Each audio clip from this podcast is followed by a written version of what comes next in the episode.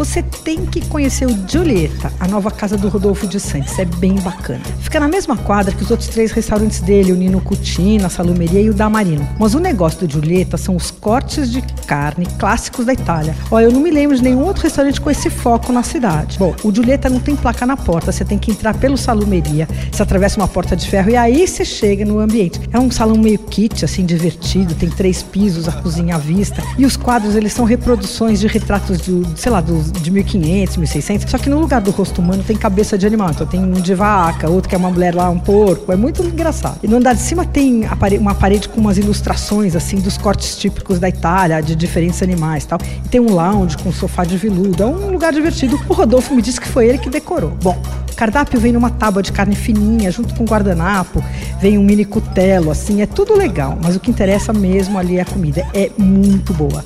As carnes bovinas são de Black Angus, mas tem porco, cabrito, pato e tal. Os animais inteiros são assados num espeto, numa forma de cruz. Mas aí tem grelha, tem forno a carvão, tem forno combinado, tem de tudo. E aí o, o cardápio não é grande, mas tem também uma variedade legal. Tem ossobuco, tutano, carpaccio, cabrito com batata, bisteca fiorentina. Eu provei vários pratos, claro, né? Tudo bom, mas eu vou destacar algumas coisas. Na entrada tem um negócio chamado marisotto, que é um espetáculo. É um mini brioche com ragu de costela desfiadinha assim no topo, bem molhado, com um pouquinho de maionese e umas lascas de queijo grana padano. Outra entrada que eu gostei foi uma carne cruda, que é a carne cruda, que é como se fosse um tartar, só que temperado à italiana, e ela vem maiorzinha, assim, cortada na ponta de faca, e ela é misturada com cevada crocante. Aliás, essa história de combinar carne crua com cevada crocante está meio na moda, tem no Corrutela, tem em vários lugares. Também tem uma burrata envolta numa focaccia, uh, assada tal. Só que aí veio a melhor coisa do cardápio, na minha opinião, que dá água na boca só de pensar. É uma costata de manzo.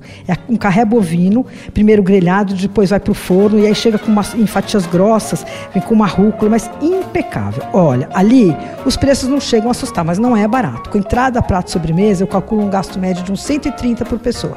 Anota o endereço. O Julieta fica naquela quadra da Jerônimo da Veiga, já tomada pelo Rodolfo de Santos. É número 36 da Jerônimo da Veiga. Fecha domingo. Você ouviu Por Aí.